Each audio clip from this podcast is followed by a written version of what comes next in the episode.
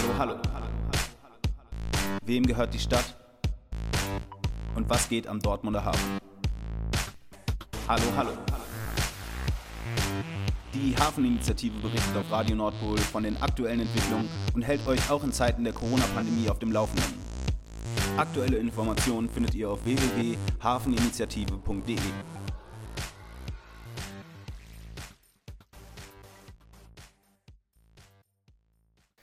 Warum braucht man als Initiative keinen großen Gegenentwurf? Warum sind Fragen in der Stadtentwicklung so wichtig? Und wie sehen Möglichkeitsräume in Städten aus? Wir haben bei einem Bier mit Ben, Svenja und Flo über die Fragen anhand des HSP-Geländes und dem Hafen diskutiert. Hallo, hallo. Herzlich willkommen zu einem weiteren Hafen-Aktivistinnen-Gespräch. Heute sprechen wir zu dritt. Ich bin Ben und wir reden über die, Hafen, den ha die Hafenentwicklung, aber wollen eine gesamtstädtische Perspektive einnehmen und sprechen deswegen auch mit Svenja und Flo zusammen über die Entwicklung des HSP-Geländes, das ja gar nicht so weit weg ist vom Hafen. Aber vielleicht stellt ihr euch kurz selber vor. Ja, hallo, ich bin äh, Svenja von der Neuen Werkunion. So haben wir uns vor einiger Zeit mal genannt. Wir sind vor vier Jahren entstanden, weil wir wussten, das Stahlwerk schließt. Ja, und was kommt dann? Das interessiert natürlich die Leute hier vor Ort und deswegen haben wir uns gegründet und äh, machen da die, seitdem irgendeine Form von selbsternannter Bürgerbeteiligung.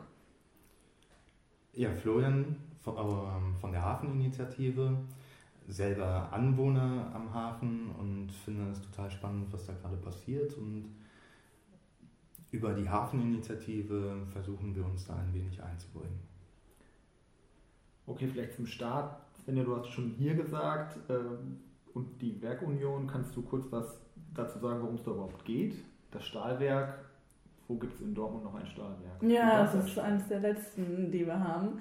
Ähm, wenn man von der City aus am Dortmunder U die Rheinische Straße nach Dorsfeld fährt, kommt man hinter einer Brücke an einer riesigen grünen Wand vorbei.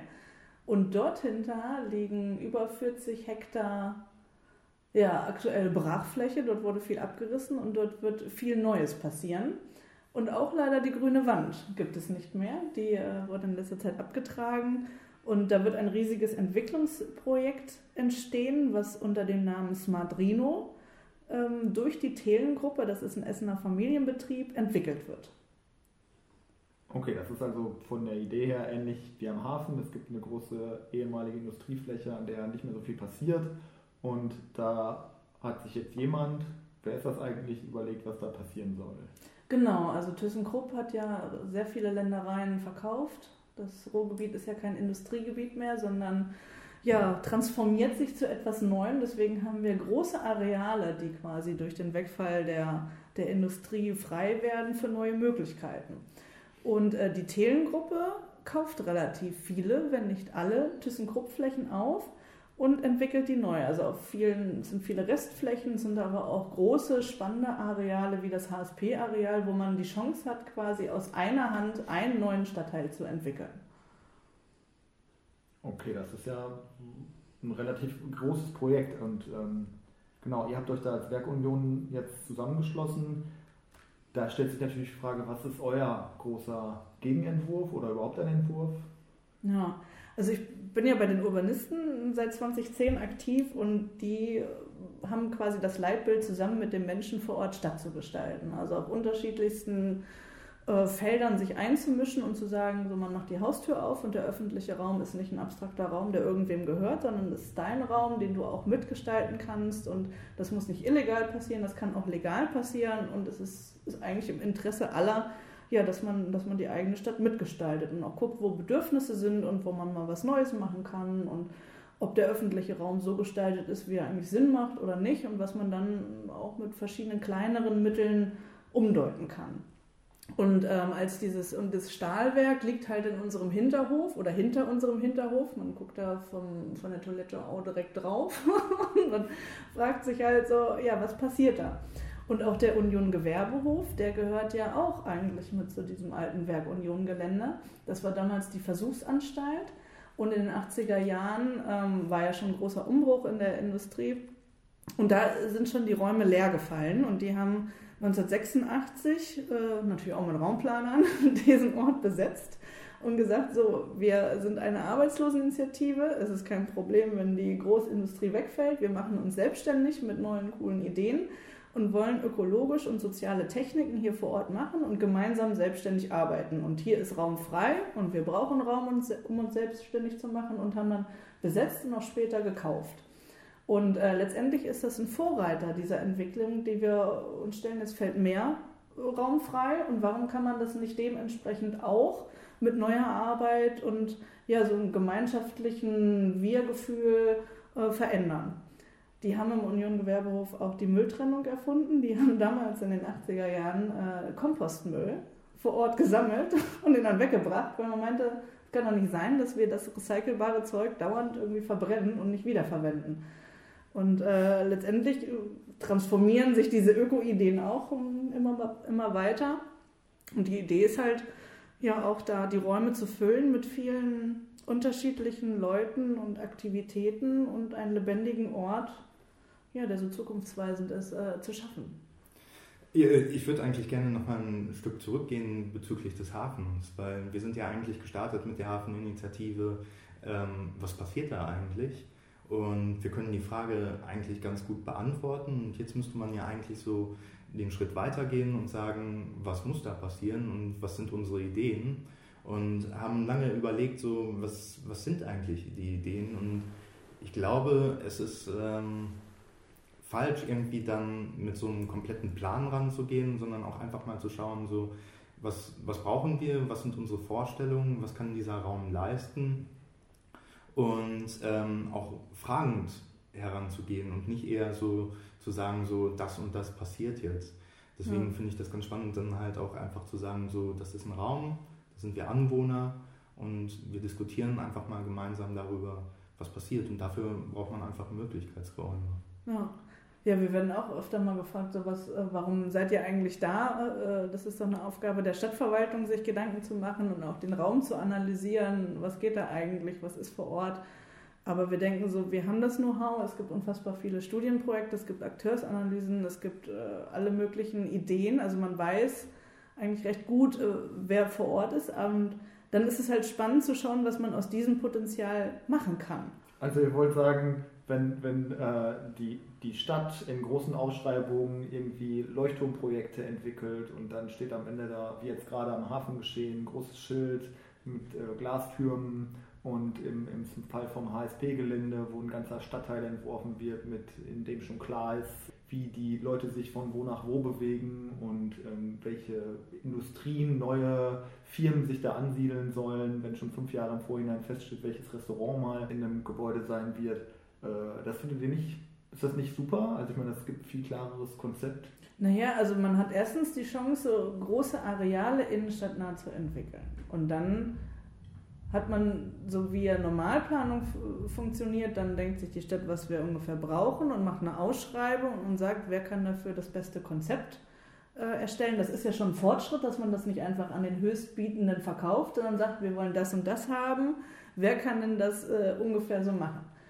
Und dann finde ich es eigentlich eher schade, dass man nicht sagen kann, welches Restaurant reinkommt, weil das macht dann der Private, der das kauft. Der ne, ist halt nur vorgegeben Gastronomie und dann kommt halt vielleicht irgendeine langweilige Kette rein. Also letztendlich geht es ja nicht um die Steine, sondern das, was hinter den Steinen passiert, wie der Betrieb aussieht und wie teuer es ist und was für ein Programm dahinter steht und ja, ob der Betreiber ein Lokaler ist, und, ne, der viel Liebe reinsteckt und der den Ort auch besonders findet und, und da auch ein bisschen vor seiner Haustür guckt, was passiert, oder ist es halt ein großer Investor oder eine Kette, dem das eigentlich egal ist, ob das Geld fließt. Interessant ist ja auch eigentlich, ähm, diese Pläne werden innerhalb von kürzester Zeit gemacht, meistens unter Zeitdruck, unter finanziellem Druck und dann stehen diese Gebäude, die da geplant worden sind, für eine relativ lange Zeit.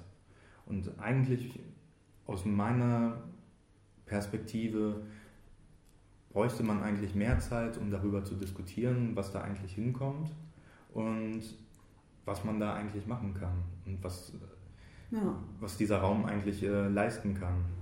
Und dafür braucht es Diskussion und die brauchen Zeit. Ja auch was, was diesen Ort besonders macht. Also man fährt ja heute durch Europa, geht in der Innenstadt und letztendlich sind da die gleichen Ketten überall und es ist total langweilig geworden. Und dieses, was so früher besonders war, dass die Leute, die vor Ort sind, auch einen Ort prägen. Und dass ein Ort durch seine Gestaltung auch, oder ne, was halt so dran fließt, welches Gewässer da ist, welche Bäume da sind, wie die Natur aussieht, ja, welche Freaks äh, dran wohnen, welche tollen Projekte es in der Nähe gibt. So, das ist ja das, was spannend ist, was für Touristen spannend ist, was für die Anwohner spannend ist, was für die Wissenschaft spannend ist, also das, was für den Investor eigentlich auch spannend sein müsste, zu sehen, wo man hinkommt und was an so einem Ort geht. Das versuchen wir die ganze Zeit zu transportieren. Man fährt hier durch die Rheinische Straße durch und denkt sich, oh Gott, wie schäbig, ne? Und da hinten sind die Nazis, na toll. So, machen wir jetzt mal richtig was hier, ne? Damit das alles anders wird aber dass im Grunde das Haus der Vielfalt super viele tolle Akteure vereint, dass im Union Gewerbehof ganz viele Kleinstunternehmen sitzen, die tolle Ideen haben und total innovativ vorgehen in ihren unterschiedlichen Fachrichtungen, dass das eigentlich ein Fund ist, das man nutzen sollte, das ist eigentlich keinem bewusst. Oder, oder plant keiner ein oder wird im Rahmen von Beteiligung recht spät, wenn man quasi schon weiß, wo es ungefähr hingeht, dann wird nochmal gefragt, ob das so in Ordnung ist oder ob man da noch eine kleine Anregung hat. Und was wir eigentlich wollen, ist ja so einen Prozess gestalten, also welche Möglichkeiten man eigentlich bekommt oder welche Möglichkeiten auch eine Fläche hat. Das herauszufinden, das ist eigentlich unser Ziel, was wir gerne wollen und wo einfach normale Planungsinstrumente und normale Planverfahren gar nicht darauf reagieren. Er würde jetzt doch die Stadt äh, entgegnen, also dass es Beteiligungsverfahren gibt, die irgendwie auch im, am Hafen regelmäßig gibt es Gesprächsrunden. Ähm, warum, warum reicht euch das nicht? Warum, was muss man denn, wie gestaltet man so einen Prozess, wenn nicht durch äh, gut strukturierte Beteiligungsverfahren ähm, und Ausschreibungen? Struktur ist wichtig, Prozess ist wichtig, aber die Frage ist ja, was der Ausgangspunkt von diesem Prozess ist. Und der Ausgangspunkt von den Prozessen ist ja dann meistens, ähm, wir haben ganz klar umrissene Bedürfnisse und die müssen wir umsetzen auf den Raum und dann gestaltet sich der Raum oder der Raum wird gestaltet. Und wenn man dann aber fragend daran geht und fragt, was brauchen wir überhaupt für einen Prozess, was brauchen wir, ähm, nee, bleiben wir bei dem Prozess, wenn wir erstmal fragen, was brauchen wir überhaupt für einen Prozess, dann gehen wir da sehr offen dran und können uns erstmal so Möglichkeitsräume schaffen, wo wir Zukunftsbilder entwickeln, wo wir Zukunftsräume entwickeln, Bilder für die Zukunft und dann schauen, was kann der Raum leisten, wie kann man das umsetzen und in diesen Möglichkeitsräumen kann man dann zusammen gestalten, was in der Zukunft dort gebraucht wird. Ich würde noch mal einen Schritt zurückgehen. Also es gibt ja die informelle und die formelle Beteiligung. So, ne? Die formelle Beteiligung, dann hat man einen Plan fertig und lädt die Leute ein und fragt, ne, gibt es Anregungen, Beschwerden, gibt es irgendwie Einwände, haben wir da Mist gemacht oder was nicht bedacht. Das ist die eine Sache, aber das reicht meiner Meinung nach nicht aus, wenn man Ideen also auf Leitbildebene, ne? wenn man, also wo geht es hin, was ist die Reise, wie stellen wir uns die Stadt der Zukunft vor, was ist uns wichtig, dann muss man halt sehr früh sprechen, bevor man überhaupt in was Konkretes reingeht. Und in Dortmund ist es leider so, entweder gibt es ein schwieriges, einen schwierigen Ort, ein schwieriges Vorhaben, wie den Umbau vom Hauptbahnhof, wo dann die Stadt sagt, so wir brauchen jetzt mal vernünftige Beteiligung und auch ein bisschen kreative und ein bisschen mehr als normalerweise gewollt sage ich jetzt mal ganz wertfrei für diesen Prozess. Ne? Aber so da, da hat die Stadt es, finde ich, ganz gut organisiert erstmal, dass, also dass sie überhaupt was macht. Und bei den anderen Beteiligungen, irgendwie B1 oder Hafen oder äh, auch Werkunion, äh, so da muss man sich aufdrängen und sagen, so hier passiert die ganze Zeit was, bitte äh, nehmt uns doch mal mit in diese Planung. Und äh, man muss es quasi einfordern, dass dann quasi eine Beteiligungsveranstaltung stattfinden was dann aber eine reine Informationsveranstaltung ist. Und Informationsveranstaltungen sind halt für den engagierten Bürger sehr schwierig, weil der weiß meistens viel mehr als die Leute, die kommen und einen informieren, weil man halt der lokale Experte ist, der sich umhört und der überall Themen einsammelt und eigentlich sehr konkret äh, ja, in, in so eine Aushandlung, in so eine Besprechung reinkommen will. Aber dafür ist bei diesen Informationsveranstaltungen gar kein Raum. Möglichkeitsräume hört sich auch immer so ein bisschen ja, vage an. Aber im Prinzip werden diese Zukunftsbilder jetzt auch schon gerade vor Ort ähm, gestaltet. Also wenn man sich anschaut, der Speicher 100 bietet Work Coworking Spaces an in Verbindung mit Kunst, mit Ateliers, mit auch ähm, Partyräumen. Und der Umschlagplatz ist sicherlich auch so ein Zukunftsbild, wo es hingehen kann. Und da muss man halt diese Zukunftsbilder halt auch einfach mitnehmen, mit in den Prozess und da klare Zusagen treffen. Das ist ein großes Hafengebiet. Wir haben da Platz für alle. Und der Umschlagplatz und der Speicher 100, das sind auf jeden Fall Akteure, die wir halten. Und das fand ich im Rahmenplanprozess total schwierig, dass da gesagt wurde, wir wollen Co-Worke, wir wollen kreative Szene und so weiter. Am Hafen davon ausgegangen ist, von seinem Schreibtisch aus, so am Hafen ist ja nichts. Das heißt, wir reißen alles weg, um Platz für Neues zu machen. Dass man da aber genau die Akteure weggerissen hat, quasi auf diesem Rahmenplan, die eigentlich schon die neue Nutzung darstellen, ist halt wieder ein Zeichen dafür, dass man vom Schreibtisch halt keine Planung machen kann, sondern man erst eigentlich gucken muss, wer ist vor Ort und wer ist eigentlich schon da, der zuträglich ist für die Planung und das Vorhaben, was man hat und die einbindet. Und dass man dann dafür kämpfen muss, dass man nicht weggerissen wird, obwohl man eigentlich auch genau ins Konzept passt, ist irgendwie schon bitter. Aber es geht jetzt ja auch um Projekte und um Flächen, wo keine Akteure sind. Also das heißt B-Gelände, da haben sich die Akteure zurückgezogen. Wie macht man das da? Ja, weiß ich nicht. Es kommt ja darauf an. Also klar, da wo Stahlwerk ist, da, da ist es Schluss. Aber äh, also ich mag auch diese Architektursprache, nicht diese Pläne wo quasi nur dieser, also die Fläche, für die man zuständig ist, äh, von dem man Eigentum ist, so, die malt man dann aus und den Rest lässt man frei. Führt dazu, dass die Leute hier, die hier wohnen, am Kiosk meinen, wir werden hier alle weggerissen, weil guck doch mal hier die Pläne an, da kommt hier schön neu und hier, wo mein Haus ist, da ist weiß.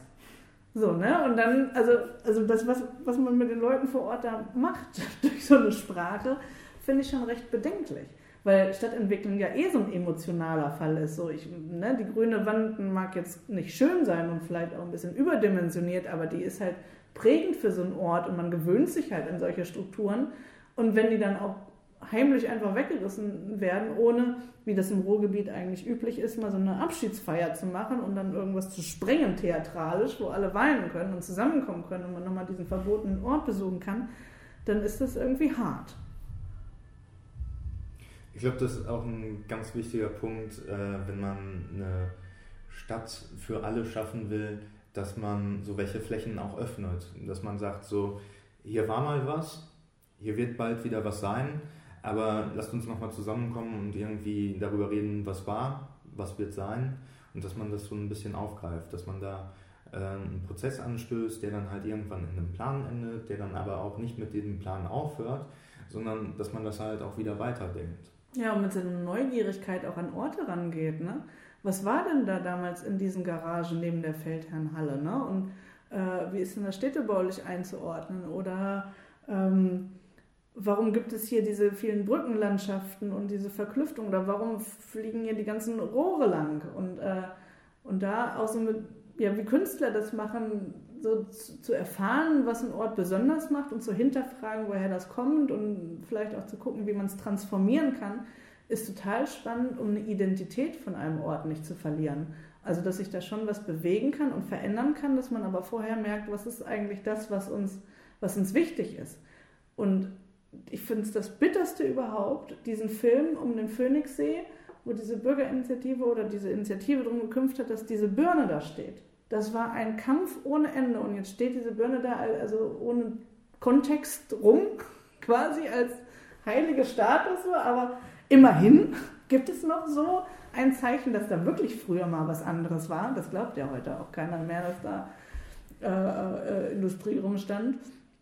Und das finde ich schon schade, dass, dass solche Elemente verschwinden, weil es halt einfach ist, abzureißen und alles radikal abreißt, ohne rumzufummeln, was wollen wir denn behalten und was nicht und äh, wie teuer ist das denn. Aber das ist eigentlich ist das wichtig für eine Gestaltung vom Ort, dass der auch später, das ist ja auch wirtschaftlich für den Investor total spannend, weil dann sieht das eben nicht aus wie am Phoenixsee, sondern es sieht aus wie auf dem alten HSP-Gelände, weil halt diese seltsamen Rohre darum huschen. Und vielleicht kann man die auch nochmal als Transportrohre äh, wie früher nutzen. Kann ja sein dass sich da eine Liebhabergruppe findet und das einfach betreibt.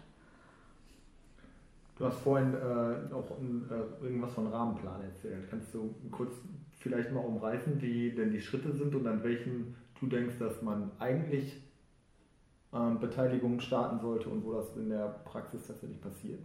Ja, das Schlimme ist, dass ein Rahmenplan eigentlich immer ganz vorne kommt, also bevor überhaupt irgendwas passiert. Das ist ja so die Ideenebene.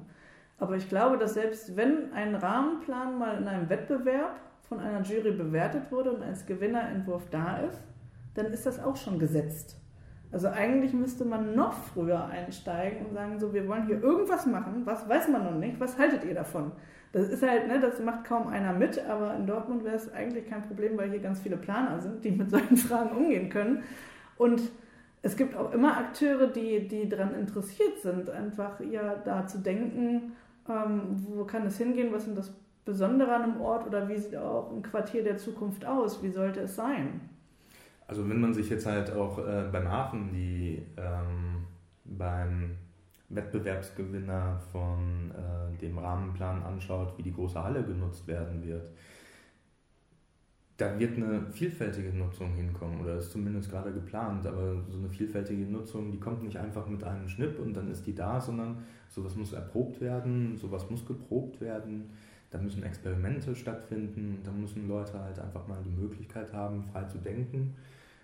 Was interessiert sie, was kann man da machen? Und das funktioniert eben nicht über Rahmenpläne, sondern das funktioniert wirklich über ähm, übers Machen. Übers Machen. Ja. Ja, und dann kommt es wieder auf den Betreiber drauf an. Also Machen erfordert auch immer so Spielregeln, ne? dass, ja. dass man weiß, äh, in welchen Formen man frei ist und was nicht, wo man wen auf die Füße dreht und wo nicht. Das ist ja schon ganz wichtig. Aber dann braucht es halt wirklich Raum für Experimente und einfach mal zu schauen, wer mit welcher Investition eigentlich am Start ist und Lust hat auf den Ort und sich dadurch irgendwie eine Community ansammelt, die quasi einen neuen Coworking Space bildet, einfach durch ihre Netzwerke und, und, und gleichen Visionen oder Maximen. Und das kann halt nur ein Betreiber, der halt da Ahnung hat und sehr äh, empathisch auf einzelne Leute zugeht und dieses Kleinteilige auch mag, äh, der kann das realisieren. Jemanden, der wenig Arbeit haben will und sagt, das muss hier vermietet werden und Hauptsache voll, da wird sowas nicht entstehen.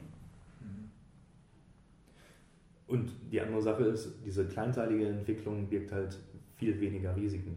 Ja. Die ist halt im Anlauf sehr viel schwieriger, weil man muss sich die Leute suchen und die Leute ähm, kaufen dann vielleicht auch nicht den Boden oder kaufen nicht das Gelände, aber sie bleiben wahrscheinlich länger da. Und wenn dann ganz viele unterschiedliche Leute auch länger da bleiben, dann macht es auch nichts aus, wenn irgendwie einer abspringt, einer wegbricht, sondern dann gibt es halt noch irgendwie von den 60 Leuten 59 Leute, die dann halt weiterhin da aktiv sind.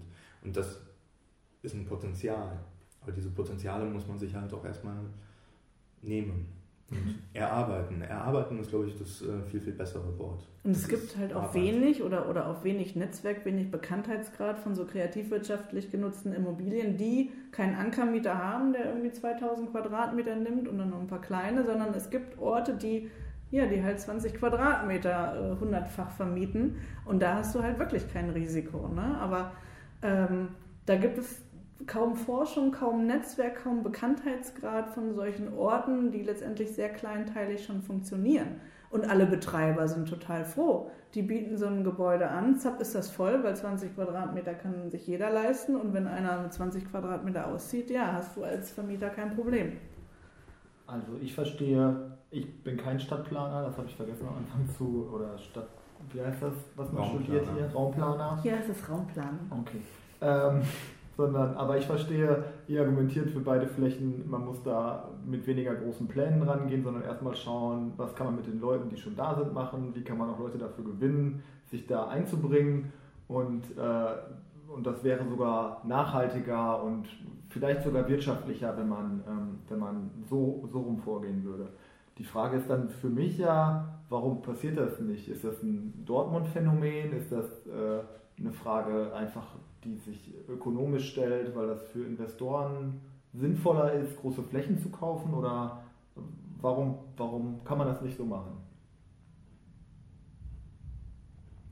Ich glaube, es macht mehr Arbeit, die man erstmal nicht braucht. Und man weiß ja eigentlich auch, was man will. Und ein Privater wird es dann schon umsetzen. Oder, oder man kann wen finden, der es umsetzt. Ich glaube, es müsste, so Planung müsste neu gedacht werden. Also, dass man gar nicht so den Plan vorne setzt und sagt, das und das wollen wir machen, sondern dass man sehr prozessorientiert an Raum geht und dort Raumaneignung zulässt, um zu schauen, wer braucht eigentlich welchen Raum und welche sind die aktiven Stadtmacherinnen, die ähm, ja auch Lust haben, ihr Quartier mitzugestalten. Und da laufen ja oft auch viele soziale Projekte mit, ne? Bildungsangebote, man hat Lust, irgendwie was für Kinder und Senioren zu machen, man hat irgendwie, ob, mit, wenn Obdachlose auftauchen, dann ist das nicht schlimm, sondern dann werden die integriert.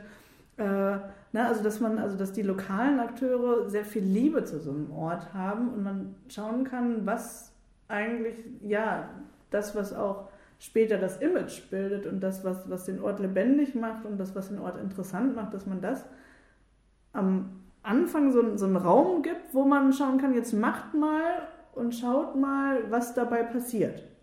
So diese, diese Möglichkeit von so einer prozessorientierten Aneignung äh, ja, ist eigentlich nicht vorgesehen.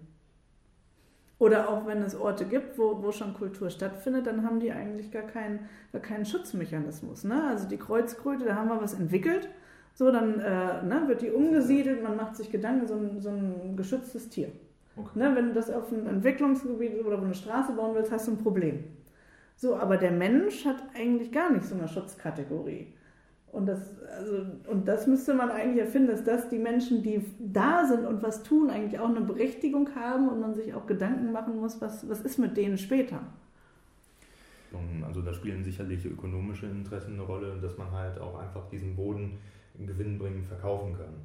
Aber ähm, die andere Sache ist, so eine kleinteilige Planung kostet halt auch Geld und der, die Gewinnmarge ist dann letztendlich wahrscheinlich auch ein bisschen kleiner ähm, in einer vereinfachten Rechnung. Ich glaube, da braucht es wirklich so ein, so ein Umdenken, dass man sagt, ähm, dass man diese Stadt gemeinschaftlich entwickeln muss, dass man ähm, die vor allen Dingen auch dann langfristig und nachhaltig entwickelt und dass man diese Ressourcen, ich meine, der Boden der Stadt, das ist eine wertvolle Ressource, das ist letztendlich die einzige Ressource, die Kommunen, die Städte zur Verfügung haben, mit denen sie agieren können und mit denen nachhaltig im Sinne von, wir geben nicht alles sofort preis, große Flächen, sondern dass wir damit nachhaltig umgehen, indem wir schauen, kann man das vielleicht über Erbpachtverträge gestalten, kann man das vielleicht auch, muss man das gar nicht verkaufen, weil das Silberbesteck der Städte ist immer noch der Boden. Ja, ohne Boden bist du nix. Ohne Boden bist du nichts. Ja. Ich glaube, es braucht aber auch einen Vermittler. Also ich glaube, es braucht jemanden, der ne, Land hat und damit was machen will und es irgendwie einen Bedarf gibt oder eine Chance, wo, wo es leer ist, wo man was voll machen kann. So, dann gibt es diese, diese Planung von oben oder ne, Investorstadt haben irgendwelche Pläne und es gibt die von unten. Und es gibt wenig Leute, die das Feingefühl haben mit diesem Chaos von unten und diesen krassen, sehr verfahrensgenauen Schritten und, und auf verschiedenen Machtpositionen oder, oder ja, Konstellationen an Akteuren da durchzublicken und zu schauen, was kann man eigentlich, was kann man nicht, äh, was wollen die, was wollen die nicht, also wie gebe ich quasi die Vorgaben nach unten weiter und wie gebe ich das, was von unten gewollt ist, nach oben weiter, sodass sich das nicht, nicht aufreibt, sondern eigentlich miteinander läuft. Und erstens ist so eine Stelle nicht vorgesehen, zweitens gibt es, glaube ich, ganz wenig Leute, die das bekleiden können. Oder es müsste, es müsste vielleicht auch selbstverständlicher sein. Also vielleicht braucht es auch noch wen, der, der weiß, äh, hier, das sind die 20 äh, einzelnen Schreibtische, äh, die für 20 verschiedene Themen stehen. Und wenn einer kommt, dann weißt du genau, ah, Schreibtisch 17 ist derjenige und leitet weiter. Also durch diesen Wust, weil man hat ja, wenn man Lust hat, irgendwas zu tun, man weiß ja gar nicht, wo man anfangen soll und wo wo diese Stelle ist, wo man an, anfangen kann überhaupt. Und das Gute ist ja, wir sind ja eine Demokratie und keine Diktatur. Also es gibt auch keinen, der sagen kann, so das geht und das geht nicht. Sondern ne, du kannst gar nicht so Fragen stellen, wie, wie das so Anfang 20-Jährige tun. Ich habe da so eine Idee, was wäre denn irgendwie möglich? Ne? Und inhaltlich habe ich das und das und das und das. Und dann denkt man sich, ja, inhaltlich interessiert mich nicht so, ich äh, gucke nur, ob es möglich ist und wenn du keine konkrete Idee hast, kann ich dir leider auch nicht sagen, ob es möglich ist. Mhm. Und dann antworten die lieber gar nicht und dann sind die Leute irgendwie desillusioniert und, und kriegen Wut und dann kommt eins zum anderen. Wenn ihr jetzt euch ausmalen könnte, wie das, also du hast jetzt schon angedeutet, wie das äh, aussehen könnte, die äh, im Prozess, diese, diese andere Art der Stadtentwicklung jetzt ganz konkret, wie würde, was würde das bedeuten für, frage ich euch jetzt abwechselnd, was würde das, was würde eine prozessorientierte ähm, Stadtplanung bedeuten für das HSP-Gelände? Also ich, für, für beide, glaube ich, Räume oder so generell bräuchte es so einen so Freiraum, so eine weiße Fläche im Plan, wo man, ein, wo man erstmal nichts plant und wo man vielleicht auch dauerhaft nichts plant und sich dann Leute ansiedeln, die den Ort spannend finden, die Lust haben, mit den Leuten zu arbeiten, die Angebote machen, die auch vielleicht eine Aktion machen, dass die Anwohner überhaupt aufmerksam werden, dass was passiert und sich dadurch informieren können und, und auch mal was sagen können, was sie dazu meinen und ja und nicht irgendwann geschockt sind, dass es losgeht, sondern dass es so einen, ja, so einen Freiraum gibt, der, der langsam angeeignet wird und wo man nicht weiß, was passiert, aber dann die drei, fünf, sechs äh, Stadtmacherinnen, die jede Stadt auf jeden Fall irgendwo versteckt haben muss, also mehr oder weniger versteckt. Wir sind, glaube ich, jetzt von den Initiativen sehr, sehr präsent und, und nerven und machen uns laut, aber das ist auch nicht immer der Fall. Oft sind die auch einfach versteckt, die Leute, die Lust haben, was zu machen. Und äh, ja, dass man den Raum gibt und da ja so eine Art Planbude, Container ähm, einrichtet, wo man auch informiert, wie gerade der Verfahrensstand ist, was passieren wird, welcher Eigentümer eigentlich was macht, was in welche Häuser rein soll, welche Konzepte man sich für die Häuser vorstellt, was überhaupt gebraucht wird. Dass auch klar ist, dass man nicht äh, Akteure aus anderen Stadtteilen abzieht, jetzt weil man ja einen neuen Ort plant, wo man die Akteure eigentlich gerne haben möchte, sondern dass man schaut, wie kann so ein Ort konkurrenzlos zu anderen Orten einfach was Neues sein und sich entwickeln. Dass man ja einfach so eine, so eine weiße Fläche hat und dann mit mobilen Architekturen, unterschiedlichen Nutzungen Raum gibt und äh, dabei aushandelt, ja, was will man eigentlich? Und wie geht die Planung voraus, wie, wie mobil sind wir, brauchen wir Stellplätze, irgendwie, wie äh, angenommen ist die Gastronomie, wie, wie viel Platz braucht die eigentlich? Oder können wir das Wasser nicht mal nutzen? Und was für Wasser kommt denn hier hin? Und ist Wasser nur zum Gucken oder äh, braucht der Mensch eigentlich auch Wasser äh, zum Reingehen bei diesen 38 Grad Sommern und sollte man das dann nicht auch mal bedenken und äh, Möglichkeiten finden, dieses Wasser für den Menschen nutzbar zu machen? Das fände ich eigentlich schön, wenn sowas ja normal wäre. Mhm. Wie würde äh, das neue Normal im Hafen aussehen? Für die Hafeninsel. Das neue Normal. Ich glaube, das neue Normal, das äh, gibt es teilweise schon. Das ist der Speicher 100, das äh, ist der Umschlagplatz. Das sind halt einfach auch schon so Zukunftsbilder, die da auf, aufgezeigt worden sind. Und ähm, da wird es sicherlich auch noch mehr geben. Der Heimathafen, der Speicher 33 sind sicherlich auch schon mal so Leute, die, die so einen Ausblick in die Zukunft geben. Aber ich glaube, es braucht halt auch wirklich diese, diese weißen Flächen, um einfach ausprobieren zu können. Und ähm, das braucht man am HSP-Gelände, das braucht man am Hafen und eigentlich kann ja. man dazu nicht mehr sagen, außer dass man halt einfach, wenn man so eine, so eine weiße Fläche dann hat, dann muss man da eine Frage stellen. Und die Frage sollte dann lauten, was passiert hier, was ist hier möglich. Aber ich will mich da auch gar nicht so festlegen auf der Frage. Eigentlich mhm. sollte man auch darüber diskutieren, was die Frage sein sollte. Mhm. Also wenn man auch so ein hehres Ziel hat jetzt, ne, man möchte innenstadtnah, hat man eine äh, Riesenbrachfläche, so man möchte jetzt eine smarte Entwicklung, eine innovative Entwicklung, man möchte eine sehr durchmischte Entwicklung, also da soll äh, ne, urbanes Gebiet. Wir wollen jetzt Produktion und, und Wohnen und Schule und Kita und so und alles äh, eigentlich beieinander haben. Aber so funktioniert ja die Planung seit 50 Jahren gar nicht. Also ist die Frage schon, wie kriegt man es überhaupt städtebaulich, eigentümermäßig hin, dass man laute und leise Bereiche vielleicht hat, dass man urbane Produktion ähm, ja sichtbar macht, dass man die im Grunde mit so gastronomischen Konzepten oder irgendwas verbindet, dass dass halt neue Nutzungen erfahrbar sind oder was heißt, was sind auch neue Räume für die Fachhochschule? Die Fachhochschule möchte interdisziplinärer arbeiten. Äh, dahin geht es. Ne? Es ist agil, es ist äh, nicht mehr fachbezogen, sondern man muss alles irgendwie miteinander denken und übereinander legen. Ähm, kann nicht so linear vorgehen, sondern ja, muss eher so projektbezogen äh, vorgehen. Und dafür Räume zu finden. Also wie können sich die Leute treffen, wo tauscht man sich aus, wo kann man was aushandeln, wo kann man einfach mal rein und wo nicht. Das sind halt viele Fragen, die auch eine bauliche Komponente hat und die muss man ja erstmal wissen, was man überhaupt will und was möglich ist, bevor man ja in so eine Planung von Bauten geht. Allein die, mir fällt das jetzt aus dem Umfeld einfach ein, ne? die Sachen, die jetzt da schon an ähm, Optionen entstanden sind. Also es gibt diese, in, in der Nordstadt halt die, diese Umsicht-T-Leute, mm. die irgendwie seit Monaten nach einem Raum suchen und so und nichts finden und so. Und das ist halt immer die äh, grundsätzlich ne, entsteht genau dann, dann sagen Leute, ja, beim Hafen ist doch jetzt Platz gerade. Und dann Aber das ist halt genau das Thema. Es gibt irgendwann eine Gruppe, die sich irgendwie findet beim Bierchen trinken oder so, aus verschiedenen Freundeskreisen, irgendwann mal ploppt die auf oder aus dem Studium. Mhm. So, und die haben Bock, was zu machen. So, und dann einen Raum zu finden, wo man sich mal ausprobieren kann, ob diese Idee jetzt drei Monate hält oder drei Jahre oder vielleicht 30 Jahre. Das ist ja genau das Spannende. Ja. Ne? Ja, das hast du im Prinzip aber auch ganz gut beschrieben mit dem, mhm. eigentlich braucht man jemanden, der den Leuten diesen äh, Tisch sagen kann, wo sie fragen müssen und eben nicht abgewiesen wird. Ich glaube, wichtig sind einfach Anknüpfungspunkte zu schaffen.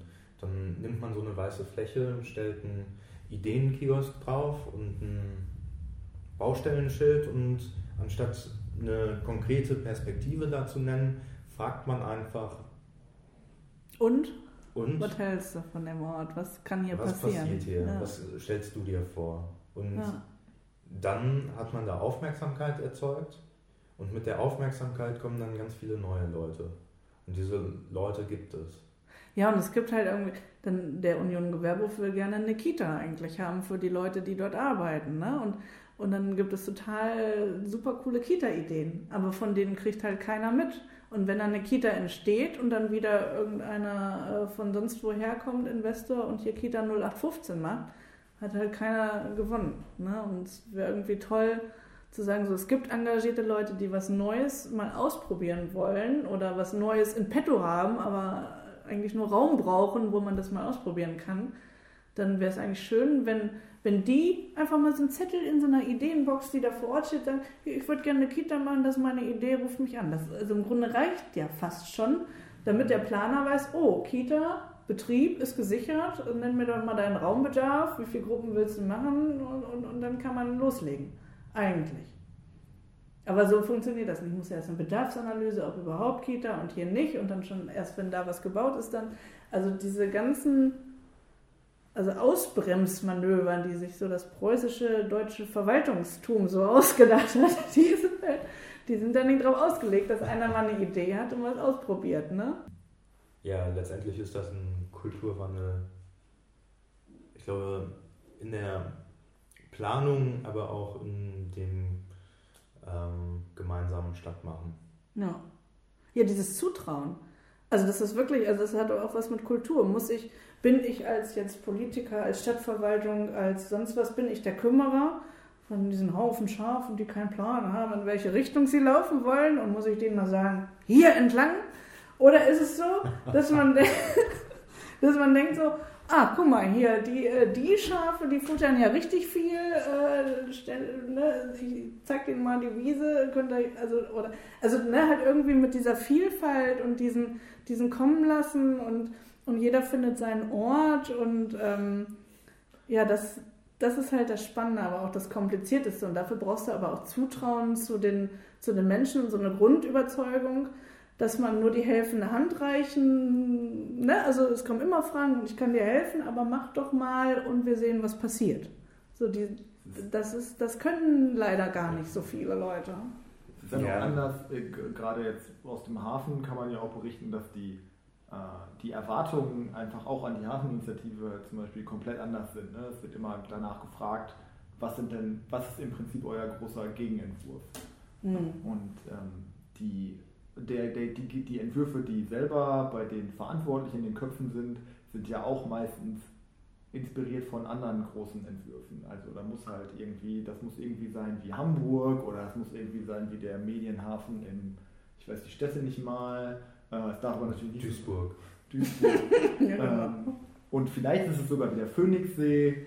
Ähm, und die Ideen, die in den Köpfen da von den Rahmenplanungsmacherinnen vorherrschen, sind die, die eigentlich sich an anderen Großprojekten orientieren und nicht an der Frage, was sind die Akteure vor Ort. Genau, was können wir denn? Ne? Und ähm, auch diese Frage, was wollt ihr denn, ist halt schwierig, wenn man sagt, ja, wissen wir nicht. Wir müssen ja erstmal gucken, wer alles da ist und was sich ergibt, quasi aus diesem Netzwerken und Zusammenkommen und sich neu aufstellen und Möglichkeiten eines Ortes nutzen. Das weiß man ja auch gar nicht. Das möchte man ja auch herausfinden.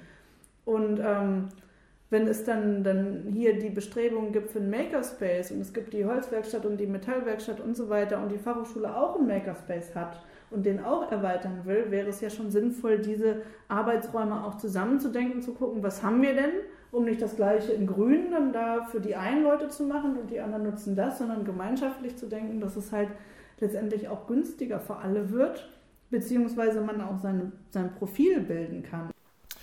Anstatt den Initiativen mangelnde Konzepte vorzuwerfen, könnte eine Stadtentwicklung für alle eher darauf bauen, Fragen in den Raum zu stellen und so in die Diskussion um Bedürfnisse der Stadtgesellschaft einzutauchen. Die Möglichkeitsräume umreißen dabei diese Bedürfnisse schon und sind Anhaltspunkte für die zukünftige Gestaltung.